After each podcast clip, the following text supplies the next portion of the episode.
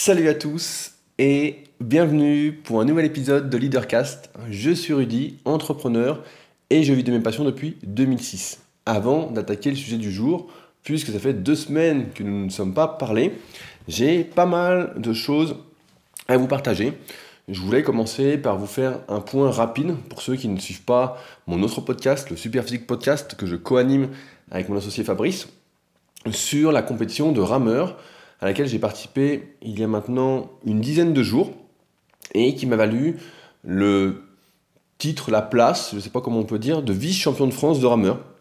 Donc je suis à la fois content et déçu, sachant que, comme dit euh, Bull Hurley dans Over the Top, le second c'est un con, mais euh, plus sérieusement, j'ai fait le temps que j'espérais faire et euh, ça m'a valu la deuxième place au niveau français dans ma catégorie. Donc on peut dire que c'est plutôt euh, positif, même si j'aurais voulu la première place, ça s'est joué pour 3 dixièmes. Si vous n'avez jamais fait de rameur, dites-vous bien que c'est euh, deux coups de rame, euh, c'est pas grand chose, quoi. C'est presque rien, mais en tout cas, voilà. Et ça me place en même temps quatrième mondial dans ma catégorie. Donc voilà, plutôt satisfait. Ça a été une expérience intéressante. Beaucoup me demandent si je vais renouveler l'expérience ou pas, je ne sais pas encore. Au sortir d'une compétition, on a toujours envie de remettre, ça. Ça m'avait déjà fait ça quand j'avais fait euh, ma compétition de culturisme en 2007. Euh, juste après celle-ci, j'avais écrit un énorme article pour dire voilà ce que je vais améliorer, voilà les points faibles que j'ai, voilà comment je vais travailler, etc. pour améliorer tout ça, pour que la saison d'après, je sois beaucoup mieux. Et puis finalement, bah, je n'avais pas donné suite. Euh, là, pour le rameur, étant donné que ça fait partie quand même de mon entraînement, il y a de fortes probabilités que je remette le couvert l'année prochaine. Euh, mais on verra où j'en suis à, ce moment-là. Mais en tout cas, voilà, c'était une expérience intéressante à Paris. Merci à ceux qui sont venus, je pense notamment à Bart du podcast Extraterrien qui est venu faire un petit coucou et supporter. Euh, mon frangin qui est passé aussi, c'est grâce à lui que vous avez pu voir la vidéo sur mon compte Instagram, orienté musculation Rudy Koya SP. Euh, et puis avec le club d'Evian avec lequel je participais, on a fait le relais le lendemain de mon 500 mètres. Et on s'est plutôt bien débrouillé parce qu'on a fini quatrième relais français devant trois relais français euh, de clubs qui étaient vraiment euh, surhumains. Pourtant, on n'était pas mauvais, mais euh, on était même plutôt bon. Mais voilà, on n'a pas eu notre petite place sur le podium, mais en même temps, on était très très loin des autres. Donc voilà, c'était assez intéressant de voir comment la fédération d'aviron, qui est une fédération olympique, dont les épreuves passent à la télé lorsque j'ai les Jeux olympiques, donc bientôt, durant l'été, 2020, donc euh, ça va vite. À chaque fois que je dis 2020, je suis surpris qu'on soit en 2020. Euh, mais voilà, c'était intéressant de voir l'organisation. Après, j'ai trouvé qu'il y avait beaucoup, beaucoup de monde et euh, qui faisait une atmosphère très, très lourde et humide. On avait vraiment très, très chaud. Et c'est ce qui explique que, en plus de ce que je vous avais annoncé, j'ai pas pu faire de podcast la semaine dernière parce que j'ai été malade comme un chien. et je vais donc en profiter pour passer un petit coup de gueule rapidement. Euh, je ne sais pas si vous avez un médecin traitant euh, ou pas. Euh, le mien, sur Annecy, en fait, a pris sa retraite il y a deux ans. Attention, c'est l'instant 3615 ma vie, 3615 en référence au Minitel pour ceux qui n'ont pas connu. le mien a pris sa retraite il y a quelques années. Et donc depuis, bah, en fait, j'allais pas souvent chez le médecin. J'allais surtout pour discuter, pour avoir un avis extérieur sur des fois des petites douleurs, etc. Et bah, là, j'étais sans médecin et j'étais vraiment malade, malade comme un chien. Je suis resté euh, deux jours au lit, donc euh, autant dire que ça m'arrive pas souvent et que c'était vraiment très très difficile de travailler en même temps. J'ai pu faire vraiment que le strict minimum à m'occuper de mes élèves, mais j'ai rien pu écrire. Euh, c'était vraiment très très difficile. Et donc je voulais prendre rendez-vous chez le médecin pour savoir ce que j'avais, comment m'aider à guérir, etc. Et ce qui se passe aujourd'hui, c'est quand même assez fou en France, étant donné quand on est à son compte, qu'on déclare tout en France, ce qu'on paye en sécurité sociale, etc. Aujourd'hui, vous n'êtes pas de médecin traitant, si vous êtes un nouveau patient, entre guillemets, personne ne veut vous donner un rendez-vous. Absolument personne. J'ai fait plusieurs médecins, etc., qui m'ont tous dit, bah, si vous n'êtes pas patient, on ne peut pas vous prendre, etc. Donc en gros, aujourd'hui, la tendance semble être, j'ai parlé ensuite à la pharmacie euh, où j'ai été pour discuter un petit peu, la tendance c'est que si vous n'avez pas de médecin traitant, en fait on vous laisse dans la merde, il vous reste juste aller aux urgences ou à appeler SOS médecin. Donc normalement ce qu'on fait en dernier vraiment des derniers recours, parce qu'aucun médecin ne veut vous donner un rendez-vous. Donc je trouve ça assez incroyable, surtout qu'on nous bassine régulièrement avec la sécurité sociale en disant que voilà, on a de la chance d'être en France, etc. Là, j'ai pas du tout eu l'impression d'avoir de la chance d'être en France. j'ai plutôt une impression qu'il aurait mieux valu que je sois dans un autre pays et que j'ai une sécurité dire, sociale, entre guillemets, privée, pour me faire soigner sans aucun souci, parce que là, c'était vraiment la merde. Et j'ai galéré pendant trois jours avant de trouver une solution. donc vraiment, je suis hyper hyper surpris. A priori, c'est de plus en plus courant, comme me l'expliquait la pharmacienne. On arrive de moins en moins à trouver des médecins traitants. Tout le monde est complet, surchargé. Et donc, on vous laisse crever, euh, sauf aller aux urgences. Et imaginons que vous ayez un truc très très viral. Si vous allez aux urgences et que vous contaminez tout le monde, génial quoi. Enfin le truc euh, incroyable, mais vrai, mais euh, très très surpris en fait. moi qui, pour moi qui vis vraiment en dehors du monde, je me rendais pas compte qu'on était arrivé à ce point-là.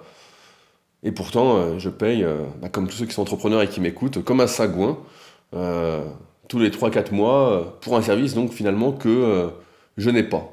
Donc ça m'a fait relativiser sur pas mal de choses, notamment sur le fait de continuer à être en France. Bon, pour l'instant, j'y suis. Pour l'instant, il y a plus d'avantages que d'inconvénients. Mais à terme, ça pose quand même de sacrées questions. parce que si on est vraiment, vraiment malade, qu'est-ce qu'on fait? Bah, euh, on est un peu euh, foutu, quoi. Donc voilà, donc euh, bon. Si vous n'avez pas de médecin traitant, essayez d'en trouver un avant d'être malade, parce que sinon, ce sera la surprise, comme moi j'ai eu, où tout le monde vous refuse, alors que vous êtes malade comme un chien. exceptionnel, vraiment exceptionnel. avant que j'oublie, je voulais remercier mon nouveau patriote, Thomas, qui est le 101e patriote, c'est-à-dire 101e personne qui soutient activement le travail que j'entreprends avec leadercast.fr. Je mets un lien comme d'habitude dans la description, c'est sur patreon.com slash leadercast pour ceux qui sont intéressés de soutenir le travail que j'entreprends chaque semaine normalement. Euh, ça coûte trois fois rien et ça me permet de manger une banane et de boire un petit café avant de faire le podcast pour être plutôt en forme, même si je ne suis pas encore complètement guéri. Je ne sais pas si ça s'entend, mais je parle un petit peu du nez. Euh, merci également à Keke75 et à Davy qui ont laissé des commentaires sur l'application podcast d'Apple pour mon leadercast. Donc deux notes de 5 étoiles et des commentaires plutôt euh, sympathiques. Euh, Davy m'a fait sourire parce qu'il a pris le téléphone de quelqu'un au bureau pour laisser cette note de 5 étoiles parce qu'il n'avait pas d'iPhone. Donc n'hésitez pas à faire de même, ça me fera extrêmement plaisir. Je regarde pas souvent, mais là on est à 341 commentaires. Autant dire, étant plutôt quelqu'un qui n'aime pas se contenter, un petit progrès fait toujours plaisir. Euh, je voulais rebondir sur quelques commentaires suite à mon précédent podcast que j'avais particulièrement apprécié, et a priori vous aussi, qui s'appelait Voici comment ça va se passer. Je vais commencer par réagir à un commentaire de Lucien. Je suis d'accord avec toi sur le fait que si on accepte tout ce qui nous arrive, le monde dans lequel on vit, ainsi que celui, ainsi que qui on est, rien ne sert de se lever le matin. La petite fable que tu as relatée est intéressante, mais à mon humble opinion, la vraie sagesse ne serait pas de tout accepter, à moins de vivre en ermite au sommet d'une montagne. Eh bien, je suis presque au sommet d'une montagne. Euh, et dans la neige pour l'effet dramatique. À mon avis, il ne faut vraiment pas se résigner à vouloir changer le monde, changer les autres, se changer soi-même. Il faut par contre savoir prendre du recul et savoir se préserver émotionnellement si on échoue. Par exemple, j'ai discuté avec un de mes collègues qui voulait perdre du poids, il faisait tout et n'importe quoi, et obtenait donc des résultats éphémères et peu satisfaisants étant donné qu'il m'a demandé conseil, et, et donc que pour moi, il a dépassé l'étape du moineau, je lui ai expliqué quelques notions de base, on verra s'il les applique ou pas. Au final, s'il applique ce que je lui ai dit et qu'il progresse bien, je lui donnerai d'autres conseils plus avancés. S'il ne fait rien, je n'investirai pas plus mon temps et mon énergie sur cet aspect diététique, perte de poids avec lui. Sinon, je pense qu'il est vraiment possible de se changer soi-même à tout âge. Il faut prendre du temps et que ce soit un idéal, c'est-à-dire un objectif à atteindre à long terme. Il faut également être patient avec soi-même et accepter que parfois nos anciens vices puissent revenir, à condition qu'ils reviennent de plus en plus rarement. Pour ma part, j'avais souvent, tendance à m'emporter facilement lorsque j'étais confronté à l'imprévu. Au bout de quelques années de travail sur moi-même, j'arrive à ne pas m'énerver environ 90% du temps dans ce genre de situation, alors qu'auparavant, je m'énervais systématiquement. Et ce n'est même pas du self-control, je ne ressens vraiment plus d'énervement. Mais ça m'a pris un bout de temps avec quelques échecs. Ah, c'est sûr que, comme je disais dans le podcast il y a deux semaines, avec le temps, normalement, on arrive à moins s'énerver, à être moins sanguin par rapport aux imprévus qui nous arrivent, par rapport au fait que si on est dans les bouchons, par exemple, etc., on y arrive. Euh, après, sur le fait d'aider les autres, bah là, a priori, la personne est demandeuse. Donc quand une personne est demandeuse et demande des conseils, en général, c'est plutôt bon signe, même si c'est mieux que la personne, en règle générale, fasse au moins les premières démarches tout seul, de renseignements, etc. Et après, te demande ou me demande, si euh, c'est dans le cadre d'un coaching que je propose via rudicoya.com, mon aide, afin de démontrer déjà une certaine motivation et une certaine application. Que ce soit pas seulement de l'application, l'application c'est bien, mais comme vous le savez, rien, ça ne vaut pas grand-chose à terme si on ne s'implique pas en même temps, c'est-à-dire si on ne développe pas ses connaissances pour faire mieux et comprendre ce qu'on fait, voilà, que seulement appliquer, appliquer à ses limites. Euh, je voulais rebondir sur un commentaire de Micha. Micha, je ne savais pas que tu m'écoutais encore. C'est exactement les étapes que j'ai suivies ou que je suis au cours de ma vie. C'est vraiment un éternel recommencement. On a tendance à se faire à l'idée qu'on est presque unique, mais ce, ce n'est pas si vrai que cela. Le fait de connaître les différentes étapes de la perception de la vie m'aideront à les franchir, mais je pense que tant qu'on n'est pas prêt à ouvrir la porte suivante, elle reste verrouillée. Même si l'on possède le code d'entrée, le passage à l'évolution suivante reste inaccessible. Je me demande d'ailleurs s'il est réellement important de parvenir à l'étape ultime. Peut-être ai-je envie de croire que ça ne l'est pas, car je me sens incapable d'y arriver pour l'instant. C'est vrai que on a tous tendance à vouloir se sentir unique, à se penser unique, pourquoi je préfère dire à vouloir se sentir unique, quand au final on se rend bien compte que fondamentalement on est pratiquement tous les mêmes, on a pratiquement tous les mêmes besoins, il y a quelques divergences qui font que on est unique, je l'ai pas mal montré en musculation dans le tome 1 et le tome 2 de la méthode superphysique, avec l'analyse morpho-anatomique, des vidéos, etc., de voir les différences en fonction d'individus. Mais au final, euh, par exemple, on parle de prise de muscle, et ben la prise de muscle se fait toujours ou presque suite aux mêmes efforts, à quelques différences près. Mais... Et dans la vie, bah, c'est un peu pareil. Et c'est pour ça que cette fable que Mourad m'avait fait découvrir était hyper intéressante, euh, parce qu'elle montrait les étapes par lesquelles on allait passer. Je pense qu'on peut passer à l'étape, à la porte suivante, à l'étape suivante, seulement si on a épuisé en quelque sorte l'étape précédente. Par exemple, si on veut euh, changer le monde, il faut vraiment qu'on ait été au bout du truc, qu'on se soit vraiment épuisé, etc., pour se rendre compte que voilà, on ne peut pas changer le monde, pour pouvoir passer au fait de vouloir changer les autres. Et ensuite, voilà, on se rend bien compte qu'on ne peut pas changer les autres, donc se changer soi-même avant d'accepter euh, dans, l'ordre inverse les choses. Mais il faut vraiment laisser libre cours, et c'est pour ça que je pense que beaucoup de choses doivent se faire naturellement.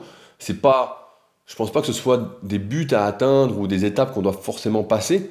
C'est plus comment la vie va se dérouler et chacun, plus à sa propre vitesse, à son propre rythme, en fonction de comment il se donne, et encore une fois, plus ou moins en fonction de l'individu, dans euh, ce qui le dérange et dans ce qu'il veut changer.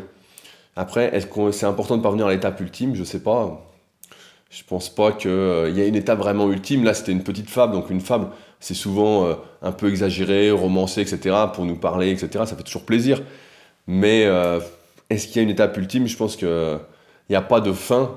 On n'a jamais fait le tour, et plus ça passe, et plus on se demande quel est vraiment le, sens, j'ai dire, de tout ça, si ce n'est euh, celui qu'on choisit de donner à sa vie, parce que sinon il n'y a pas vraiment de sens. Et donc après, ben voilà, il y en a, ça se trouve, qui vont rester toute leur vie à vouloir sauver le monde, changer les autres, etc et d'autres qui vont vite passer par par-dessus ça pour essayer de se changer soi-même et puis finalement tout accepter.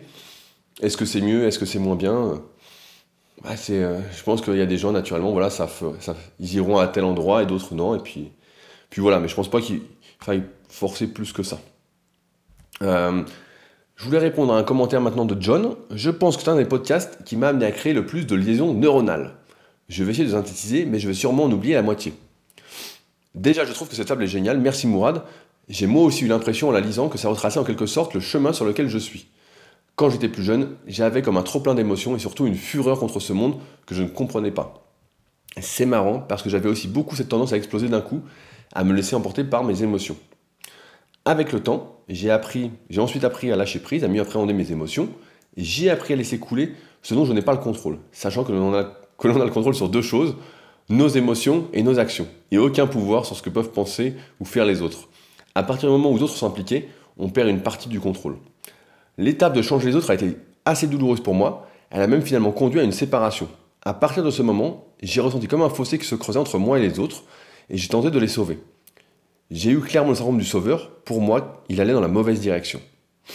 Quand j'ai commencé à faire des choix qui étaient différents et qui selon ma vision était meilleure, j'ai essayé d'imposer cette vision et ces choix, alors que ça n'est que ma vérité et mon chemin. C'est vrai que, je fais une petite aparté avant de finir le message, c'est vrai que quand on pense avoir trouvé la vérité, entre guillemets, je pense que c'est une étape encore ça, euh, on se dit, mais on a trouvé le truc, on, veut aider tout le monde, on veut imposer son truc, etc. Sauf que c'est que notre vérité, c'est que notre vision du truc, et en fait, euh, ça ne vaut que ça, et c'est pas la vérité universelle. La réalité universelle, c'est juste notre réalité, notre vérité, avec ce qu'on voit, avec notre expérience, avec ce qu'on a vécu. Et donc, il euh, faut faire attention là-dessus, euh, ne pas vouloir imposer, mais bon, après, c'est un apprentissage de la vie aussi. Euh, au final, je sais que quand je vois les défauts, les imperfections des autres, j'occulte une partie de leur personnalité. Je les regarde avec mon système de valeurs et le biais de négativité de mon cerveau se charge de me montrer principalement le négatif. Nous sommes comme des pièces de monnaie, un côté face, un côté pile. Pour chaque trait de caractère, nous avons le trait opposé. C'est la dualité des choses. Objectivement, je pense que je ne suis pas au bout de mon chemin. Est-ce que l'on y arrive un jour? Je pense que je suis encore dans l'étape où tourner vers moi-même, j'essaye de surmonter mes peurs, les challenges auxquels je fais face. Tu poses plusieurs questions qui sont vraiment pertinentes. Néanmoins, est-ce qu'on arrive au bout un jour Et si on accepte tout, à quoi cela sert de se lever le matin? Je pense que justement, on ne peut pas tout accepter. Qu'on le veuille ou non, il y aura toujours des choses qu'on n'acceptera pas, des choses qui seront négociables et d'autres non. Il y aura toujours des boutons qui activeront certaines de nos émotions de manière plus forte. Je pense qu'il est aussi humain de vouloir évoluer, se dépasser, avoir des challenges, des buts. C'est aussi ce qui donne le piquant à la vie. Sinon, à quoi bon? Selon moi, il ne faut pas il ne faut pas confondre accepter et se résigner. Je pense que la dernière phrase est particulièrement intéressante. C'est vrai que accepter ne veut pas dire, j'oserais même dire, c'est pas parce qu'on voit les choses d'une certaine façon qu'on doit les accepter et qu'on doit ne pas essayer de faire sa part, comme disait Pierre Rabhi, essayer de faire les choses à sa façon pour créer, j'ai envie de dire, son propre monde, son propre écosystème. Euh, sa propre vie, voilà, pour plutôt euh, pour être bien avec soi-même. Euh, c'est vrai que euh, j'ai bien aimé la partie sur l'occultation des défauts des autres. Moi, je pense qu'il faut se concentrer sur ce qui nous rapproche plutôt que sur ce qui nous éloigne, sur le positif plutôt que le négatif. On a souvent tendance à se concentrer sur le négatif, et à dire j'aime pas lui parce qu'il pense comme ci, il pense comme ça, on n'est pas d'accord sur ci, etc. Alors que sur beaucoup de choses, on serait d'accord sur beaucoup de choses, on serait euh, complètement d'accord, etc. Et c'est pourquoi je pense que le fait de bien se concentrer sur ce que nous avons de commun, de voilà, en commun, fait qu'on va se rapprocher en tant qu'espèce. Et si on se concentre sur ce qui est différent, euh, et si ça nous titille en plus, eh ben, ça nous éloigne en tant qu'espèce humaine. Et c'est ce qui se passe, on le voit sur le net souvent. Quand deux personnes ne sont pas d'accord, voilà, ça y est, euh, elles sont ennemies, elles se détestent, etc. Et c'est pas du tout mon avis avec le recul on a le droit de pas être d'accord, et c'est pas très grave. En plus, euh, je sais plus qui, disait, je crois que c'est lorsque nous avons les mêmes valeurs, euh, nos différences nous enrichissent. Et c'est exactement, c'est quelque chose dans lequel je crois énormément. Donc c'est pourquoi le négatif, contrairement à toi John, je le vois, mais en fait je l'occulte complètement et je le vois plus en fait, et euh, ça me gêne pas spécialement. Je me dis juste la, la personne est comme ça, et puis elle, et comme ça, euh, sur certains points. Et puis voilà, en fait, euh, c'est sa vérité, comme je disais il y a, quelques instants, et c'est sa vérité, son expérience l'amène ici. Euh. point, en fait, c'est pas un débat dans la vie de qui a raison, qui a tort, etc. La vie, c'est fait pour. surtout aujourd'hui, nos préoccupations, c'est d'être heureux, etc. Donc autant ne pas s'emmerder, ne pas se prendre la tête pour des conneries, etc. S'envoyer des mauvaises ondes inutiles et se concentrer sur le positif, sur ce qui nous rapproche, voilà, en tant qu'être humain pour essayer de faire, comme je dis d'habitude, faire mieux ensemble que seul. Enfin, je voulais répondre à un dernier commentaire, celui d'Olivier. Souvent, les histoires de sagesse, afin de briser nos pensées communes, forcent le trait, sont volontairement extrêmes. La, la réalité, elle, est faite de nuances. Dans cette histoire, il s'agit d'acceptation, voir le monde, les autres et soi-même tels qu'ils sont avec tolérance et bienveillance, mais aussi accepter qu'il y a des choses sur lesquelles on n'a pas de prise et d'autres pas. On a, on a prise et d'autres pas. On peut entreprendre de changer ses premières, bien que cela, demande souvent du temps. Accepter la complexité du monde, c'est pouvoir mener ce travail de changement plus, plus paisiblement et en étant moins dur avec soi-même ou les autres. Paradoxalement, accepter est un premier pas vers la possibilité du changement. Voilà, comme je disais tout à l'heure, je pense que voir les choses, les accepter, elles sont comme ça, comme disait John, on n'est pas obligé de se résigner là-dessus. On peut voir, mais que ça nous dérange et essayer de faire sa part. Pour ce qui est des objectifs, ils donnent un sens à la vie, pour la plupart d'entre nous, mais cela n'a pas à être vécu comme une obligation. Il y a une sorte de devoir moral aujourd'hui à avoir des projets. Certaines personnes souhaitent juste savourer la vie et vibrer dans l'instant présent, mais ceci est peut-être déjà un objectif dû réaliser pour beaucoup. Alors cette dernière partie a vraiment résonné en moi. Euh, c'est vrai qu'aujourd'hui j'ai l'impression, et euh, j'ai tendance je pense à pousser vers là, on a une sorte de devoir moral à avoir des projets. Si on n'a pas de projet, pas d'objectif, on se demande à quoi bon, euh, à quoi ça sert, etc. Et je connais des personnes, il est vrai, qui n'ont pas spécialement de projet d'objectif et qui le vivent très bien, qui savourent, voilà, pour reprendre les mots, qui vibrent dans l'instant présent. Euh, mais en fait, c'est leur façon d'être, c'est comme ça qu'elles sont, et il n'y a pas de. C'était pas un objectif en soi. Voilà, la façon dont on a grandi, l'éducation, les expériences qu'on a eues, etc., nous amènent à être d'une certaine façon et à évoluer tout au long de la vie. Et euh, c'est vrai que, euh, pour rebondir sur ce que je disais à la fin du précédent podcast, voilà, certaines personnes ne se posent même pas la question du contentement ou pas, euh, mais sont dans ce truc de, voilà, tout va bien et sans objectif. On n'est pas obligé d'avoir un objectif, même si personnellement j'ai du mal quand j'ai pas d'objectif.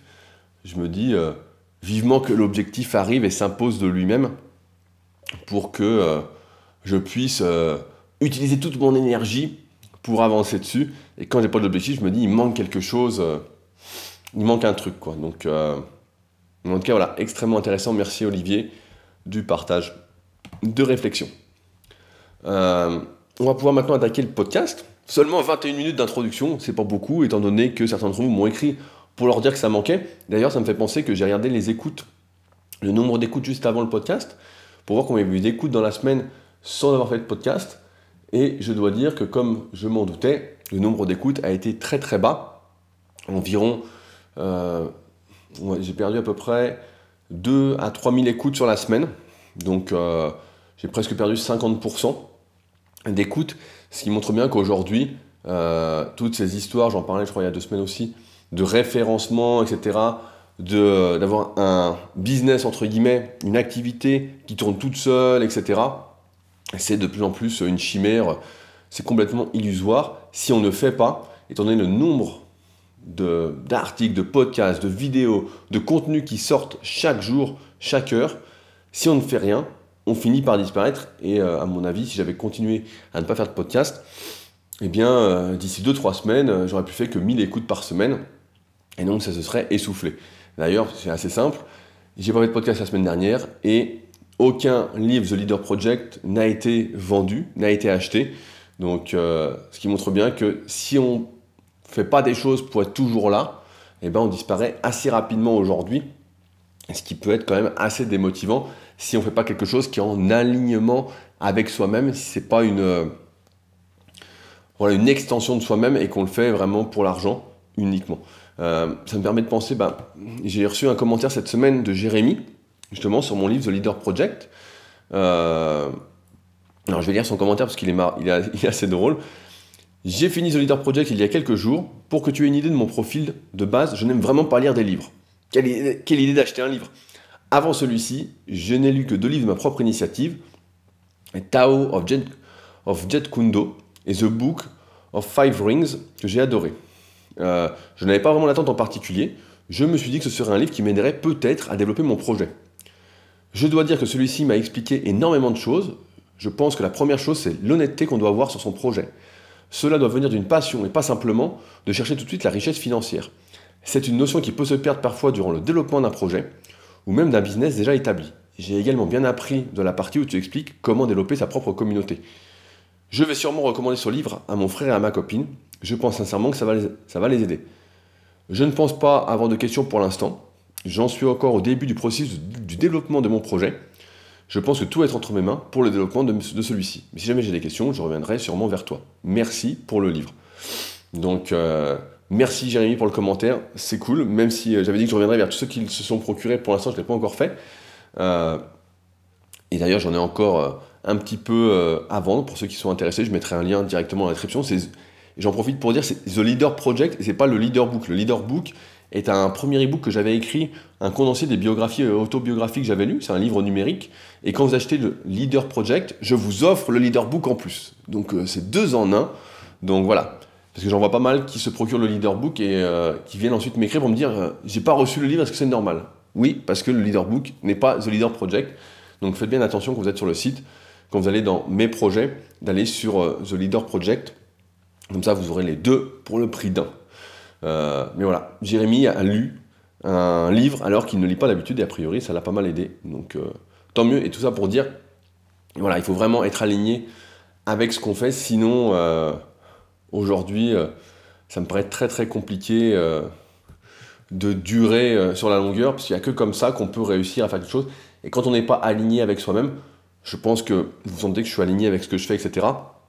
Quand on n'est pas aligné, ça se sent, les gens sentent qu'on est faux, moi je sens pareil quand je vois quelqu'un qui parle d'un truc et puis c'est pas lui, euh, voilà, ça manque d'expérience, ça manque de pratique, c'est c'est pas lui qui respire le, truc, bah, je le sens et ça donne pas confiance et euh, on peut rien faire à terme en étant comme ça. D'où le fait de d'essayer de se trouver pour euh, vraiment arriver à faire du contenu régulièrement sans avoir à forcer de manière toute naturelle.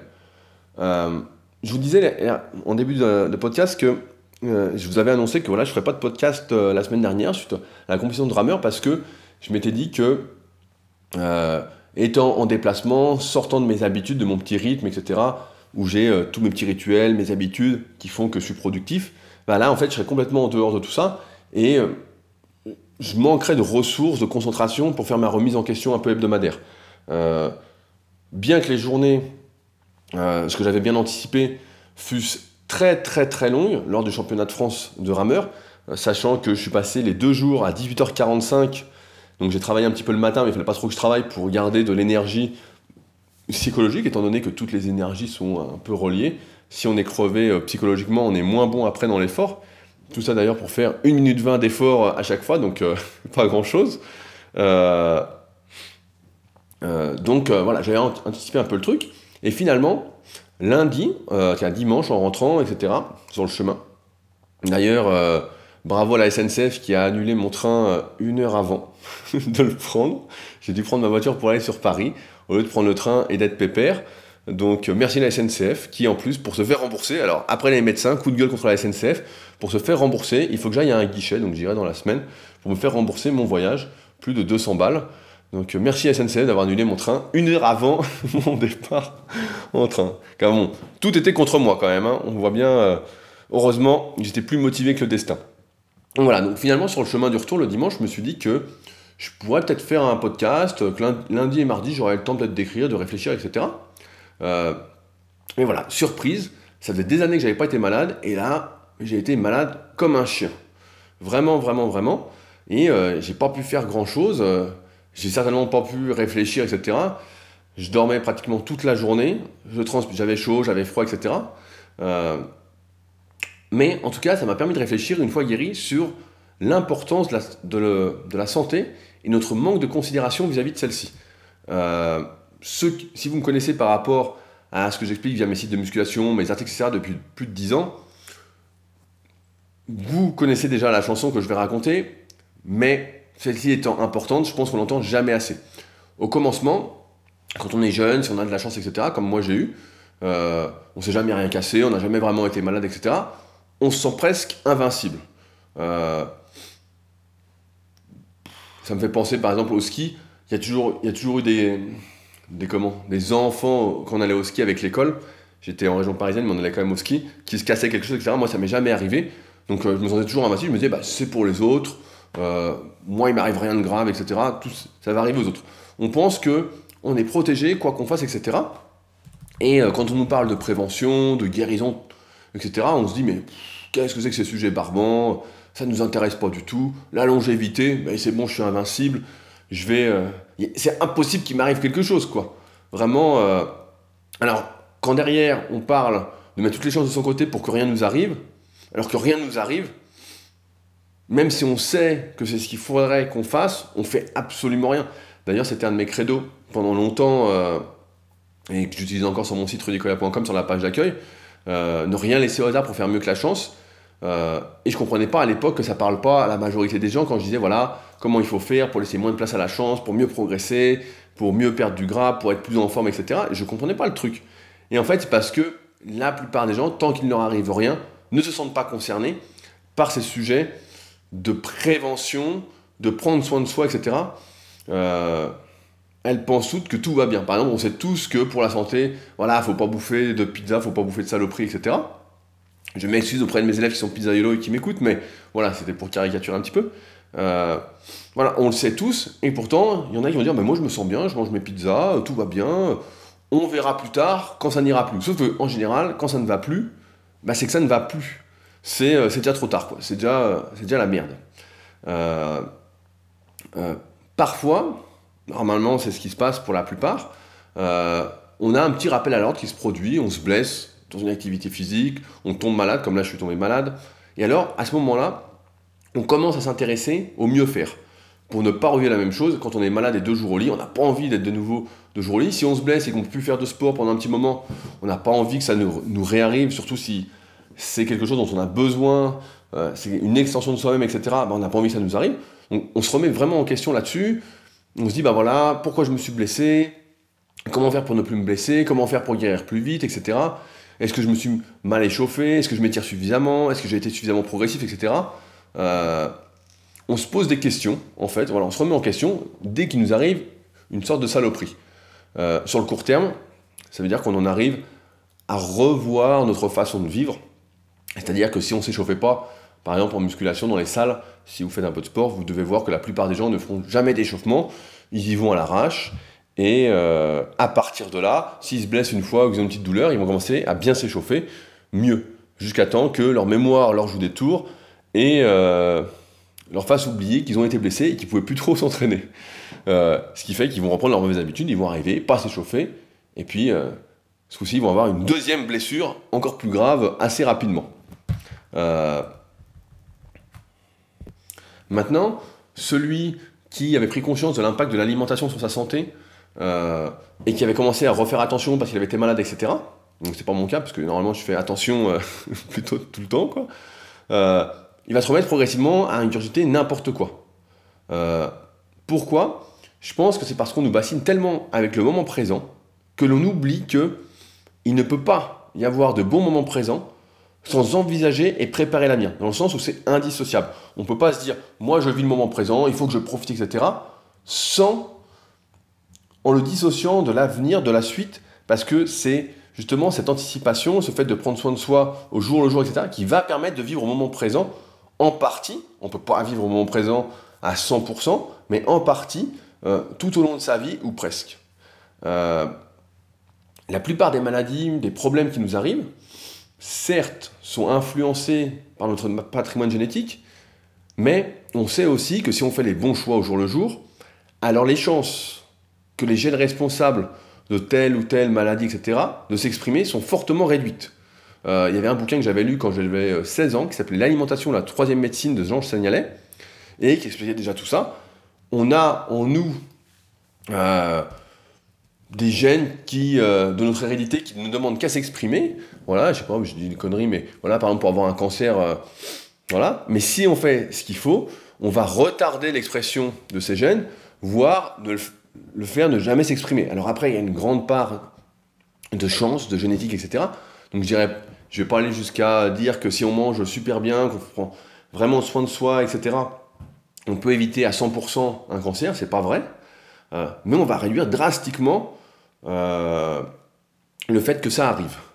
Euh, je pense que beaucoup oublient, peut-être par manque d'éducation, par manque je ne sais pas exactement pourquoi, on, oublie que les excès qu'on fait aujourd'hui, qu'on a fait hier, etc., vont se payer un jour ou l'autre. Un jour ou l'autre, ce qu'on a fait comme connerie, on va le payer, c'est sûr. Si, euh, je sais pas, vous n'êtes jamais échauffé, à un moment, ça va faire claque. Voilà. Si pendant toute votre vie, vous avez fumé, euh, voilà, exemple à la con, qui parlera à tout le monde, on parlera plus tard des contre-exemples, c'est normal qu'à un moment, vous ayez un cancer des poumons. C'est normal, ça doit arriver. Et j'ai l'impression qu'on dissocie parce que l'effet n'est pas immédiat. C'est pas on fume, on a un cancer tout de suite. Comme on n'a pas l'effet immédiat, on se dit mais non, mais moi, c'est pas pour moi, etc. Sauf qu'on oublie que une maladie, une vraie maladie, un vrai truc grave, ça met 10, 15, 20 ans à se développer. C'est 10, 15, 20 ans de mauvaises habitudes qui font que ça va être la merde à un moment ou à un autre. Euh, certains, pour éviter tout effort, ce qui ne devrait pas être un effort à mon avis, préfèrent croire dans le caractère un peu chance de la vie. Euh, c'est-à-dire être plutôt fataliste à mes yeux, c'est-à-dire que si quelque chose doit arriver, il arrivera quoi qu'on fasse. Ça, pour moi, c'est un raisonnement à la con. Euh, c'est pas vrai. Si on fait les choses correctement, encore une fois, on réduit ses possibilités d'avoir des saloperies. Aujourd'hui, et c'est là où je veux en venir, c'est que la santé, c'est le pilier de tout ce qu'on peut faire, c'est des possibilités, c'est des facultés, c'est ce qui nous permet de donner vie, par exemple, à nos projets, ça veut des projets, de profiter euh, de la vie, de savourer, comme disait Olivier tout à l'heure. Et sans ça, eh ben, on ne peut pas. Euh, je vais prendre un, exemple qui est assez parlant, peut-être, je ne sais pas quel âge vous avez, mais ma mère, par exemple, a de l'arthrose, ce qui est normal, vu qu'elle n'a jamais fait de sport, elle n'a jamais rien fait, euh, elle mange n'importe quoi, elle fume, etc. Donc, bon, ce qui doit arriver arrive, hein, ce qui est normal. Euh, si on est, aujourd'hui, nous tous, on est prédestinés à avoir de l'arthrose, à avoir des articulations, voilà, qui s'effritent un petit peu, voilà, c'est normal. Mais, on sait que le fait de faire du sport modérément, de faire fonctionner ses articulations, de développer ses muscles, de manger sainement, de bien dormir, etc., va ralentir sa survenue. Euh, c'est assez simple à comprendre de voir que si on fait les choses correctement, on ralentit la survenue des problèmes pour, les, pour lesquels on sait que ça va arriver. On sait. Euh, alors maintenant, certains préfèrent effectivement faire preuve de mauvaise foi. Ils préfèrent dire que voilà, ils connaissent le voisin du voisin qui a développé un cancer des poumons, par exemple, alors qu'il n'a jamais fumé de sa vie. Euh, ils préfèrent euh, dire qu'ils connaissent le frère du frère du frère du frère euh, de tout ce qu'on veut, de leur meilleur ami, qui s'est réveillé un matin, qui s'est retrouvé avec une maladie auto-immune. Ils préfèrent se concentrer sur les exceptions pour éviter tout effort. Ce qui, encore une fois, à mes yeux, ne devrait pas être perçu comme tel, pour ne rien faire justement et continuer à faire n'importe quoi. Ils préféreront se continuer, continuer à se détruire petit à petit tant qu'ils n'ont rien. Parce que tant qu'ils n'ont rien, ils se disent Moi j'ai rien, donc tout va bien, c'est plus pour les autres. Encore une fois, on se sent tous. Tant qu'on n'a rien, on se sent toujours invincible. Tant qu'on n'a pas côtoyé la maladie, tant qu'on n'a pas vu des gens, etc. Et je trouve ça assez incroyable. Et pourtant, on en voit des gens malades. Hein. On en voit partout. Il suffit d'allumer la télé, il y a souvent des mauvaises nouvelles, etc. En ce moment, il y a le coronavirus en Chine. On en voit des gens malades. Hein, on ne veut pas que ça nous arrive. Sauf qu'on a l'impression, j'ai l'impression que pour certains, c'est tellement loin que c'est bon, on est protégé, tout va bien, quoi. Ils, doivent se dire pourquoi ralentir, pour ralentir c'est peut-être pas le mot, mais pourquoi faire mieux alors que tout va bien. Euh, d'ailleurs, comment savoir que tout va bien si on court tout le temps, après tout, et qu'on prend jamais le temps de respirer, d'analyser ses sensations, de se questionner? Je crois qu'aujourd'hui, il y a de moins en moins de personnes qui font attention à elles, aux signaux que le corps nous envoie. Euh, on voit bien, les gens, là j'étais en région parisienne, hein, j'ai vu comment c'était. À Annecy, par exemple, j'ai vu aucune manifestation gilet jaune. À Paris, je n'ai vu que ça. Euh, pour l'anecdote, j'allais acheter des, fruits chez euh, un marchand à côté de l'appartement que j'avais loué. Et, un matin, donc le samedi matin, je vois au loin qu'il n'y a plus de fruits. Je dis putain, c'est bizarre, donc je passe devant et tout. Et puis les fruits étaient à l'intérieur. Et je dis euh, bah, au, marchand, je dis bah, comment ça se fait avec les fruits sont Il dit bah là avec les manifestants et tout, ils prennent les fruits, euh, ils les jettent partout, euh, donc on les range exprès quoi. Donc tout, ça pour dire que quand on est en région parisienne, je vois effectivement tout ce rush en fait, toute cette non attention à soi-même, parce que en fait, tant qu'on peut courir, limite, bah, il faut courir. Et on arrête de courir après le temps que lorsqu'on ne peut plus courir après le temps. Et si on peut plus courir, envie de dire que certains vont continuer à marcher jusqu'à l'arrêt presque définitif en fait. C'est pas pour rien qu'il y a de plus en plus de burn-out, aussi bien psychologique que physique en fait. C'est parce qu'il y a vraiment, et j'en suis assez convaincu, qu'il y a une déconnexion totale entre ce que nous devrions faire et ce que nous faisons au jour le jour. Du moins pour ceux qui sont dans le jus. Moi j'ai pas la chance, mais au fil des années j'ai pu construire un environnement euh, tout sauf stressant, et on va y revenir juste après. Mais c'est sûr que si on est dans ce truc de toujours courir, courir, courir, comment on peut savoir que tout va bien? En fait, on n'en sait rien. Jour où on s'arrête, on s'arrête parce qu'on ne peut plus continuer. Et c'est là, je pense que c'est grave. Et je pense que c'est là qu'il y a un vrai, vrai problème. Euh, maintenant, effectivement, il y a toujours une part de chance dans ce qui nous arrive. Et on en avait parlé dans un récent leadercast sur la chance. Euh, mais il n'en reste pas moins vrai que aujourd'hui, on a toutes les cartes en main pour mieux vivre. Euh, je ne souhaite pas dire pour vivre plus longtemps, car rien ne sert, et c'est mon avis du moment à 32 ans, sans doute que celui-ci va évoluer, de rajouter des, années à la vie juste pour le nom. Ce qui est important, et je pense que vous serez d'accord, c'est de rajouter de la vie aux années, des possibilités, voilà, des facultés. Et pour ce faire, les recettes sont connues depuis des dizaines d'années. Je dis bien des dizaines d'années. Quand j'étais adolescent, je me souviens que la mode, c'était le régime crétois, euh, qui a été rebaptisé un peu plus tard le régime méditerranéen. Je ne sais pas si vous avez connu ça, mais je vous fais euh, une petite explication rapide. On nous expliquait que le secret, bah voilà, c'était de bouffer euh, des légumes, des fruits, de l'huile d'olive. Voilà, l'huile d'olive, alors là, c'était la mode à, fond. De boire un peu de vin rouge et d'éviter de consommer trop de produits animaux. On disait, voilà, eux, ils n'ont pas de maladie cardiovasculaire, on devrait faire comme eux, euh, ça va aller nickel. Et puis on s'est rendu compte que bah, ça changeait pas grand chose. Quoi. Alors certains parlaient même du French paradoxe à un moment parce que les Français sont plutôt consommateurs de vin rouge et disaient, bah voilà, ils ont moins de maladies cardiovasculaires que les autres, etc. Bon, ça n'a pas tenu bien longtemps euh, comme théorie. Hein. Voilà, ça a complètement disparu. Par la suite, il y a eu la mode du régime Okinawa, c'est une île qui est au large du Japon, euh, qui aurait a priori le plus grand nombre de centenaires au monde. Leur secret, c'était, c'est toujours, ne jamais manger jusqu'à avoir l'estomac rempli, c'est-à-dire on s'arrête avant d'avoir le ventre prêt à exploser, ce qui peut surprendre certains. Personnellement, moi, c'est quelque chose que je fais depuis des années et des années. Ça peut m'arriver de temps en temps, voilà, mais sinon, j'ai toujours le ventre plat, etc. C'est pour ça que les gens sont souvent surpris en disant, mais t'as toujours le ventre plat, etc. Bah ouais, parce qu'en fait, euh, je vais jamais manger comme un gorille, je mange souvent moins que ce que je pourrais manger, parce que la faim, normalement, n'est pas corrélée au remplissage à l'extrême de notre estomac. Euh, donc voilà, ça c'est un de leurs secrets. Ils mangent des légumes, des fruits, voilà. Ils mangent du soja. Alors le soja, pendant des années, hier j'étais en consultation avec Simon, je sais pas si tu m'écoutes Simon, si tu m'écoutes, salut, qui me disait, voilà, euh, où ça en est aujourd'hui sur le soja, parce que pendant longtemps on disait, voilà, le soja c'est pas bon, ça transforme en femme, il y a plein de phytoestrogènes, ça active les récepteurs aux oestrogènes, etc. Aujourd'hui, rien n'est moins sûr. Hein, euh, a priori, on voit pas, euh, on voit que chez Okinawa, bah, ceux qui mangent du soja, voilà, vivent plus longtemps. Donc bon, on va pas dire que euh, c'est plutôt néfaste, et on les voit pas se transformer en femmes non plus. ils mangent aussi des aliments riches en oméga 3, et toujours peu ou pas de produits animaux. Alors, suite à ça, je me suis dit que j'allais m'actualiser un petit peu dans le domaine, et donc, je me suis documenté sur ce qu'on appelle les Blue Zones. Les Blue Zones, c'est un nom qui a été attribué par deux chercheurs, et c'est drôle parce que c'est euh, Gianni Pes et Michel Poulain, et Gianni Pes, il était dans le livre euh, Nous sommes les nouveaux humains, euh, il était interviewé justement au sujet de la Sardaigne. les Blue Zones, c'est les endroits dans le monde, c'est cinq endroits dans le monde où il y a le plus de centenaires de gens en bonne santé, voilà, qui ont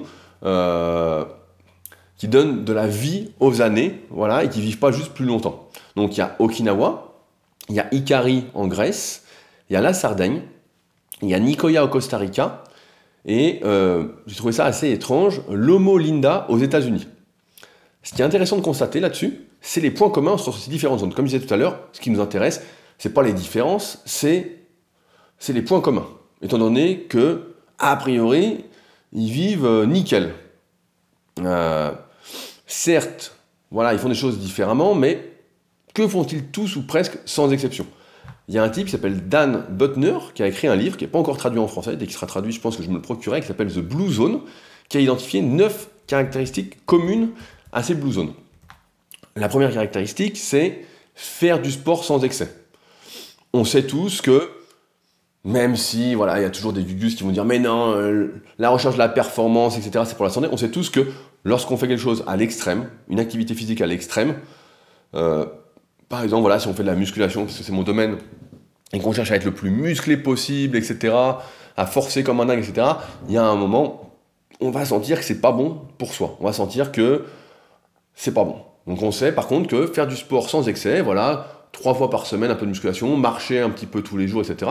A priori, nos ancêtres, euh, les hommes de Néandertal, marchaient au moins 10 km par jour. Bah voilà, si on fait ça, et c'est ce que fait bah, Gianni Pes, le chercheur qui est en Sardaigne, tous les jours, le matin, quand il se lève, il va marcher 10 km. on sait que voilà, ça, ça fait du bien. Euh, deuxième point, manger légèrement moins que ses besoins. Il y a eu pas mal de théorie de mise en avant du jeûne euh, ces dernières années. Maintenant, il ne s'agit pas de jeûner, il s'agit de manger un peu moins que ses besoins, donc de finir avec l'estomac euh, pas complètement rempli, d'être légèrement en restriction calorique, de ne pas être complètement en restriction calorique, parce que si c'est une grosse restriction calorique, dans ce cas-là, notre corps va fonctionner vraiment au ralenti, euh, et ça va, pas, ça va pas aider. Il faut être légèrement au ralenti, donc je vais prendre un exemple, c'est par exemple manger 200-300 calories moins que ses besoins. Donc effectivement, si votre but c'est la musculation, de progresser à fond dans un sport, ça ne va pas vous aider, mais en même temps, vous serez en forme, voilà, pour faire des activités physiques, etc. Mais vous serez pas champion du monde. Voilà, mais bon, en même temps, pour être champion du monde, en règle générale, faut être dopé. Donc, euh, ah, sauf aux rameurs où j'en ai vu qui ont gagné leur catégorie. Dans ma catégorie, je pense pas que le type était dopé. Et en plus, il était. Euh, j'ai vu son physique, j'ai vu ses entraînements, j'ai regardé un peu ce qu'il faisait. Et c'était très très cohérent, surtout qu'il n'est pas si loin que moi. et je pense que l'année prochaine, je peux faire ce qu'il a fait cette année. Troisième point, être presque végétarien, c'est-à-dire consommer peu de viande et poissons, mais tout de même un peu, mais insister voilà, sur les légumes, les fruits. Voilà, ça on le sait. Il faut pas trop bouffer de viande, pas trop bouffer de poisson, éviter de consommer trop de protéines. Donc pareil, ça, ça va à l'encontre du sport performance, où il faut manger plus pour soutenir euh, les efforts, pour bien récupérer, etc. Euh, mais euh, voilà, des légumes, des fruits, rien de nouveau sous le soleil, tout le monde le sait, et puis personne n'en mange. quatrième point, et ça c'est assez drôle, c'est boire un peu d'alcool. je disais tout à l'heure qu'on parlait à un moment du French Paradox avec le vin rouge, etc. Aujourd'hui, avec le recul, j'ose plutôt penser aux effets festifs de la consommation d'un verre de vin entre amis. C'est plus l'événement social, je pense, qui fait que ça accroît la longévité plutôt que l'alcool en lui-même, même si dans le vin rouge, il y a un antioxydant qu'on appelle le resveratrol, pareil, qui est... Euh, qui a priori a l'air intéressant, mais c'est pas un seul antioxydant, c'est pas un seul truc, c'est pas de la vitamine C, c'est pas la vitamine E, voilà, c'est pas juste un antioxydant ou du SOD qu'on a mis dans le super vitamine de super physique, euh, donc ma marque de complément alimentaire. C'est pas ça qui change tout, c'est encore une fois un équilibre le tout. Et je pense que là c'est plus l'effet festif de boire ensemble. Si vous vivez tout seul chez vous comme un trou, je pense que là ça fait pas du bien. Mieux vaut le partager. Euh, cinquièmement, on y revient, donner un sens à sa vie. C'est-à-dire se lever chaque matin avec un but, une raison de vivre. Ça peut être difficile, effectivement. Euh, pour certains, pour qui c'est pas le, le mood, l'éducation qui les amène là, etc. On en reparlera de toute façon, donner un sens à sa vie, parce que c'est un sujet qui m'intéresse particulièrement. Sixièmement, réduire le stress. Je pense que j'ai pas besoin de vous faire un débat là-dessus sur le stress, que c'est ce qui fait le plus de dégâts. Si on est stressé, voilà, on est dans le rush tout le temps, etc. Ben là, c'est sûr qu'on est en train de se tuer à petit feu. C'est ça qui, euh, je pense, euh, est le pire du pire, avoir du stress. Donc il faut progressivement, et j'en vois de plus en plus, qui euh, quittent les grandes villes pour aller à la campagne, etc. Et bah, c'est ce qu'il faut faire. De toute façon, voilà, là, il n'y a pas trop de débat là-dessus. septièmement, avoir des interactions sociales. C'est-à-dire ne pas être seul dans son coin. Voilà, c'est ça que tout à l'heure je disais, voilà, faut pas se concentrer sur les différences, sur ce qui nous éloigne, ça nous éloigne pas, ça doit nous rapprocher, nous enrichir. Donc ne pas être seul attendre que le temps passe. L'être humain, il n'y a pas de débat non plus là-dessus, est social par défaut. Huitièmement, la famille est au centre de la vie. C'est toutes, ces personnes qui sont dans les blue zones, c'est-à-dire qu'il faut avoir des gens sur qui compter et qui peuvent compter sur nous. Partager des choses avec ses proches, ne pas être un inconnu, comme on le voit beaucoup trop actuellement. Ok, on ne choisit pas sa famille de base, mais on peut, choisir euh, sa vraie famille, entre guillemets. On peut, si ça ne nous convient pas, bien évidemment, ça convient, il n'y a pas de souci. Mais on peut choisir et il faut avoir ce groupe autour de toi, ce qui, ce qui va avec ce qu'on a vu en 7, avoir des interactions sociales. Il faut, voilà, faire partie de quelque chose de plus grand que soi. C'est pour ça que j'utilise souvent le terme tribu et je recommande souvent le livre Manager votre tribu. Parce que c'est exactement ça, il faut faire partie d'un truc plus grand que soi. Si il n'y a que soi, que soi, que soi, que soi, voilà, bah ça suffit pas. Ça, ça rend malheureux, c'est pas bon. Il faut, euh, là juste avant je regardais des livres, j'ai plus trop de livres à lire en ce moment, et je regardais pour acheter des livres, etc. Et il y en a un qui disait que les leaders sont ceux qui se servent après les autres. Et j'ai trouvé ça particulièrement intéressant. On verra si j'achète le livre qui en parle plus en détail, mais c'est ça. Et neuvièmement, être engagé spirituellement ou religieusement. Et j'ai envie de traduire ça par croire dans quelque chose de plus grand que soi, ne pas se penser être le nombril du monde et euh, se dévouer pour avancer ensemble plutôt que seul dans son coin. Euh, il est sûr qu'aujourd'hui, comme ils en parlaient dans le livre Nous sommes les nouveaux humains, on est très très loin de faire suffisamment d'activité physique et modérée. Certes, on fait du sport, et même moi ça m'arrive des fois de ne pas marcher, par exemple hier j'ai pas eu le temps de marcher, euh, donc j'ai juste fait une séance de musculation, donc il est évident que c'est pas suffisant. Il y a plein d'applications, pour avoir fait mon application aussi SP Training, donc j'ai regardé un peu la concurrence, qui vont nous dire que faire 6 minutes de cardio training par intervalle, ce qu'on appelle du HIT, est équivalent à 30 minutes d'effort, etc. Sauf que dans les faits, ça n'a rien à voir. Ce qui fait du bien, encore une fois, c'est l'activité physique modérée, c'est-à-dire à basse intensité. C'est, euh, bah, comme je disais, marcher 10 km, c'est faire euh, une heure de vélo tranquillement. Euh, voilà, c'est de faire du sport qui va, caricaturer un petit peu, accroître la taille de votre moteur, de votre cœur. en règle générale, je fais un, rapide rappel pour ceux qui ne suivent pas mes articles en musculation. Bien qu'hier j'ai partagé mon article sur le cardio en musculation, lorsqu'on fait un effort très intensif, euh, par intervalle, c'est comme si on installait un turbo de plus en plus fort sur euh, le moteur. Donc imaginons que vous avez un moteur 1 litre, puis vous mettez un turbo, un deuxième turbo, voilà, ça va envoyer plus fort le cœur. Voilà, ça va envoyer plus fort, plus fort, plus fort, plus fort. Euh, à chaque fois, donc il y a des types, par exemple, des culturistes qui faisaient que ça, qui faisaient, faisaient pas de cardio, etc., à basse intensité, qui faisaient que de la musculation, donc ce qui s'apparente à du cardio à haute intensité, du HIT, euh, et qui se sont explosés la horte, par exemple. Il y en a un d'ailleurs qui s'appelait Fabien Gilles à l'époque, qui allait devenir professionnel, et à qui c'est arrivé. Bah, sa carrière était complètement foutue, puis maintenant il doit faire vraiment très très très attention. Euh, par contre, quand on fait du cardio à basse intensité, notre cœur va plus se remplir à chaque battement. Euh, et c'est ça qui est important. C'est que si on a un moteur d'un litre et qu'on a deux turbos dessus à fond, bah ça va péter. Maintenant, si on a, au lieu d'avoir un litre, on a deux litres et on a un seul turbo, bah, ça va mieux tenir. Et c'est pourquoi il faut avoir le plus gros moteur possible, pas le plus gros moteur possible, mais voilà, qui soit suffisamment gros, et d'où l'importance du cardio à basse intensité, même si ça fait chier certains, etc. On n'a pas le temps, etc. Il faut prendre le temps. Sinon, ça va mal finir. Je pense à mon élève Kini, je sais que tu m'écoutes, euh, qui est à 79 pulsations par exemple au repos, et à qui j'ai dit, bah, on enlève une séance de muscu et on fait du cardio à basse intensité parce que ça va très très mal finir sinon. Euh, et c'est drôle, je reviens sur les applications, mais c'est drôle parce qu'en fait, on voit que moins le temps indiqué est euh, important et plus elle cartonne. Pareil sur YouTube, sur les vidéos YouTube, si vous mettez des abdos en 3 minutes, ça marche mieux que des abdos en 5 minutes. Donc, et si vous mettez en plus sans matériel et à la maison, alors là vous cartonnez. Mais bon, on voit bien que c'est la loi du moindre effort alors que on ne peut pas euh, compenser le moindre effort. On est obligé de le faire à un moment.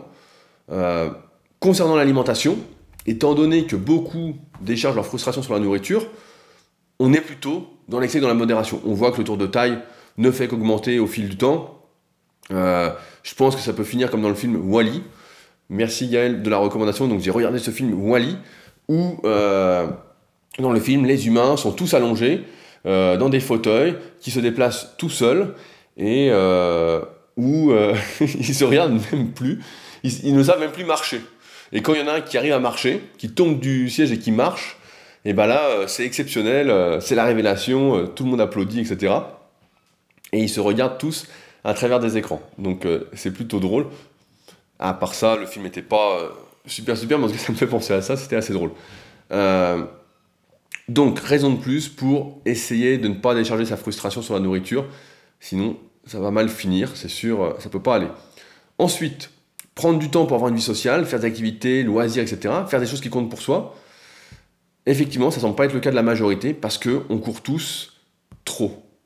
Vraiment, et on court pas dans le bon sens du terme.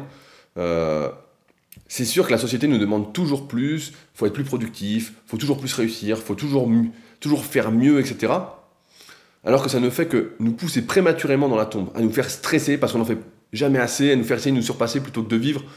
On est toujours dans le surpassement, il faut plus, plus, plus, plus. Et, euh, et jamais on est en train de vivre, en fait. On, dit, bah, on vivra plus tard, on fera plus tard, on fera plus tard. Sauf que le plus tard, en fait, n'arrive pas. Et il, arrive, en fait, quand c'est trop tard, quand on est cuit, parce qu'on ne peut plus continuer. Donc, à un moment, il va falloir prendre du temps pour soi. Euh, et je la connais bien, cette situation, parce que pendant longtemps, j'étais comme ça. Et à un moment, euh, bah, je me suis mis à ralentir de moi-même parce que j'ai vu que ça allait mal finir. En fait, à un moment, il faut. Euh, après, les cycles de la vie en général nous aident. Euh, je me permets de dériver un petit peu sur ce que vous connaissez déjà, mais je pense que l'un des problèmes, c'est que la société nous vend un faux concept de la réussite et du bonheur associé lorsqu'on est vraiment heureux, comme le fait de faire ce qu'on aime avec passion, etc. Je pense qu'on vit longtemps. à l'inverse de celui qui court toute sa vie après la réussite pour être heureux et qui n'est jamais véritablement. Il est toujours en attente du lendemain. Ce sera mieux demain, ce sera mieux demain, ce sera mieux demain, etc. Euh, on finit tous par se rendre compte que la réussite ne fait pas le bonheur, c'est tout comme l'argent, mais que cela peut y contribuer par les opportunités que cela peut donner, de faire le bien autour de soi. Euh, que le bonheur, c'est pas la possession matérielle, c'est pas le fait d'avoir, on peut tout avoir, mais ça sert absolument à rien, encore une fois, si c'est pas partagé. Si c'est pas partagé, c'est pas du bonheur, c'est du plaisir. Et on sait très bien que le plaisir seul, à un moment, finit par rendre complètement fou. Euh, c'est peut-être ça, finalement, le secret un peu des centenaires, des personnes qui vivent dans les blue zones, c'est de ne pas courir, mais de profiter, tout en ayant conscience de l'avenir. Quand la tête va, je pense que le corps va. C'était d'ailleurs la, phrase de Juvénal, un poète romain du 1er siècle après Jésus-Christ, qui disait Mens sana in corpore sano vous voyez, j'ai fait des recherches pour ce qui m'a pris pas mal de temps à écrire. Euh, tout cela pour en arriver au fait que si vous ne prenez pas soin de votre santé, un jour vous allez le payer. Et vous ne pourrez plus peut-être faire grand-chose. Il faut ralentir, il faut prendre le temps, il faut arriver à se à faire ce qu'on aime en fait, à être aligné avec soi-même, comme j'explique dans mon livre voilà, The Leader Project, pour donner un sens à ce qu'on fait, pour se rappeler pourquoi on fait les choses, etc. Sinon, à un moment, voilà, ce, sera trop tard. Euh, et c'est pourquoi, je vous le redis, mais mettez toutes les chances de votre côté, ou presque, sinon vous allez finir par le regretter. Parce que la santé, c'est ce qu'on a de plus important. Je m'en suis encore rendu compte la semaine dernière, quand je ne pouvais pas m'entraîner, je ne pouvais pas faire grand-chose. Et, euh, et pourtant, c'était une petite maladie de rien. Donc j'imagine, j'ose essayer d'imaginer ceux qui sont vraiment malades. Je pense notamment à mon ancien élève Angélique, euh, qui a eu un, cancer euh, l'année dernière et qui est encore en guérison. Euh, ça, c'est hyper important et si on n'en prend pas soin, ben voilà, ça va être, ça va être la catastrophe quoi. Et la société nous pousse vraiment, je pense, à l'envers là-dessus. même voilà, si on nous recommande de marcher 30 minutes par jour, tout ça c'est des conneries. 30 minutes, c'est rien du tout quoi. C'est ridicule. C'est une honte quoi. J'ai vu dans le bouquin euh, nous sommes les nouveaux humains que j'avais fini il n'y a pas longtemps. Il disait, je crois que c'était en Angleterre, il recommandait de marcher 10 minutes par jour parce qu'il s'était rendu compte que 30 minutes, c'était trop compliqué pour les gens. En fait, 30 minutes, c'était beaucoup, beaucoup, beaucoup trop loin. Et donc, il disait, ben voilà, marcher, euh, marcher 10 minutes. Et là, c'était plus accessible aux gens. Non, mais où ça va? À la fin, ça va être quoi? Marcher 5 minutes? Marcher 2 minutes? C'est pas compliqué. Voilà. Franchement, j'ai pas trouvé ça très compliqué. Tout ce que je vous ai énuméré, les 9 points communs, des personnes qui vivent dans les blue zones. Et je pense que c'est largement applicable, largement transférable à notre propre vie, à condition qu'on redéfinisse nos priorités. Euh, car rien ne sert de vivre si on ne vit pas vraiment, et si on se dit qu'on fera plus tard, et puis qu'en final, euh, on n'arrive plus à faire parce que c'est trop tard justement, et qu'on en a trop fait auparavant. Voilà donc ce que j'avais à vous dire pour aujourd'hui. Je pense que j'ai rien oublié. Comme d'habitude, ceux qui veulent aller plus loin, n'oubliez pas que j'ai écrit une formation gratuite euh, qui est le préambule à mon livre afin de vous aider à déterminer si, vous avez une bonne idée, si celle-ci est pérenne, comment la mettre en place, comment je démarrerai aujourd'hui, etc. C'est gratuit, sans engagement. Je vous harcèle pas par email par la suite, c'est promis. C'est en lien dans la description. Sinon, c'est directement sur leadercast.fr. Il y a un petit onglet formation gratuite. Vous vous inscrivez et vous recevrez tout. Pour l'instant, je n'ai que des bons retours là-dessus. Et ceux qui veulent vraiment aller plus loin, je rappelle que mon livre est disponible directement sur leadercast.fr et en description aussi, euh, directement dans mes projets sur leadercast.fr et qui s'appelle The Leader Project. Je rappelle que c'est moi qui les envoie personnellement et que je les dédicace. Si je vous connais un peu plus personnellement, ce sera une dédicace vraiment personnalisée jusqu'au bout. Voilà, sur ce donc, on se retrouve la semaine prochaine pour un nouvel épisode. Salut